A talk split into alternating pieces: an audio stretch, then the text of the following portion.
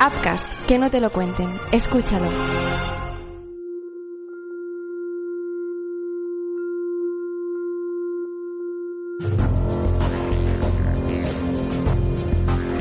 Hola, ¿qué tal? ¿Cómo estáis? Bienvenidos a un nuevo capítulo de Crímenes Ibéricos, un nuevo análisis, hoy para acercarnos de nuevo a uno de los casos que ya os hemos narrado, que ya podéis escuchar si no lo habéis hecho todavía, que es el del crimen de la viuda de la CAM, ese asesinato cometido el 9 de diciembre de 2016, eh, la muerte de María del Carmen Martínez, la viuda del expresidente de la Caja de Ahorros del Mediterráneo, Vicente Sala, en el momento que que recogía su coche de, de lujo, ¿no?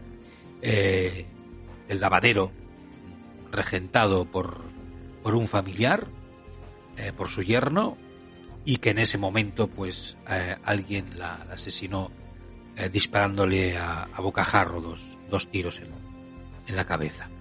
y hoy nos acercamos de nuevo a este caso para que nos dé su opinión, nos haga su valoración como experto criminólogo eh, con Antonio Sanz, vicepresidente de Andacrim y profesor de criminología en la Universidad Isabel I. ¿Qué tal, Antonio? ¿Cómo estás? Feliz año. Pues feliz año, Marc. Eh, estoy bien, la verdad que muy bien. Eh, siempre es un placer que me invitéis a, este podcast, así que estoy muy contento.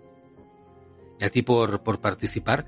es un crimen relativamente reciente del, del 2016 que aunque ha tenido su recorrido a nivel de investigación y de, y de juicio, pues todavía pueden descubrirse algunas cosas, ¿no? Pero así de entrada, eh, parece ser, ¿no? Porque toda la polémica surge a partir de, de la herencia de, de Vicente Sala eh, del dinero, ¿no? El dinero que deja la familia, a las hijas, al hijo, eh, una acción de oro, eh, pues con mucho más dinero que lo que recibieron sus hijas que es para su mujer, y su mujer se la da pues al primogénito, y a partir de aquí, pues una, una familia enfrentada durante mucho tiempo, y finalmente, curiosamente, como decíamos, la muerte, ¿no? de la madre en su coche en el lavadero regentado por el yerno.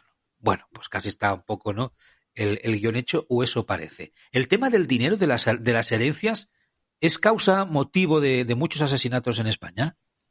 Bueno, partiendo de la base de que en España hay pocos asesinatos, eh, la verdad que es un país que no destaca por sus cifras de asesinatos y de hecho eh, si destaca es porque tiene una cifra bastante positiva en comparación con el resto de, del continente europeo.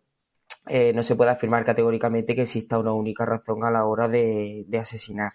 Si es verdad que las herencias o el dinero, más bien el dinero, eh, suele ser un móvil frecuente en el asesinato y que puede explicar en muchos casos un conflicto que dé lugar a, bueno, a que se resuelva con, con un asesinato, con un homicidio o, o, con una agresión muy grave. O sea que no se puede decir que los asesinatos en España sean por la herencia, porque la verdad que tampoco es que todo el mundo en España tenga grandes herencias como para ello, pero sí que podría ser un factor, un factor explicativo en muchas, en muchas ocasiones, claro que sí. Diríamos que el dinero puede nublarnos la, la, la, razón cuando nos encontramos con casos como este, es porque si ya es sorprendente muchas veces, ¿no? Y más en los tiempos eh, que corren, donde eh, socialmente algunos están haciendo un esfuerzo, ¿no? Para intentar eh, tener otra visión de la sociedad, de las relaciones personales, ¿no? De, de, del sentirse hombre, mujer, ¿no? De los tipos de familia que han cambiado, mm. eh, donde aún y con esto todavía no estamos luchando pues contra la violencia machista, machista ¿no? Eh, y hay gente pues que, bueno, lo que, lo que sale en la prensa, ¿no? Hay gente que todavía pues se pone de culo con esto, que lo niega, una lucha que creo que todavía está abierta tristemente. Eh, en, en, en, esta España del 2023 ya, eh, si muchas veces cuando tenemos encima de la mesa asesinatos pues por, por, por, no sé si decir por amor, ¿no? O dentro de la pareja, o por cuernos, o estas cosas, y ya cuesta de entender muchas veces, ¿no? Por el tema del dinero parece que nos costaría, que, se, que a veces, y más dentro de la familia, ¿no?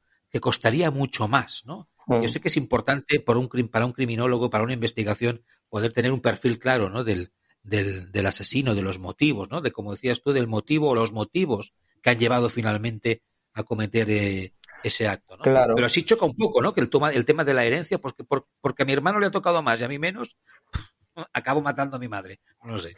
Claro, resulta, resulta muy interesante además la, la reflexión que planteas, porque es verdad que como sociedad hemos tenido la habilidad ¿no? para identificar ciertas violencias que nos atraviesan y que afectan a muchísimas personas, como puede ser la violencia de género o la LGTBQ-fobia, ¿no? Eh, de cómo no hemos dado cuenta de que existía un sistema patriarcal o una heteronormatividad y estamos tratando de trabajar en ese sentido para que estas violencias no ocurran, pero sin embargo parece ser que obviamos otro factor que es bastante frecuente, que es el dinero.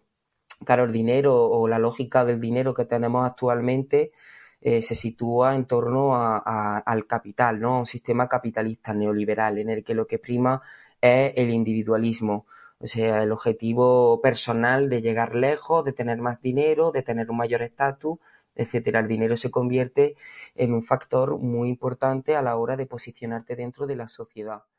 Y... ¿Te está gustando este episodio? Hazte fan desde el botón apoyar del podcast de Nivos. Elige tu aportación y podrás escuchar este y el resto de sus episodios extra. Además, ayudarás a su productor a seguir creando contenido con la misma pasión y dedicación.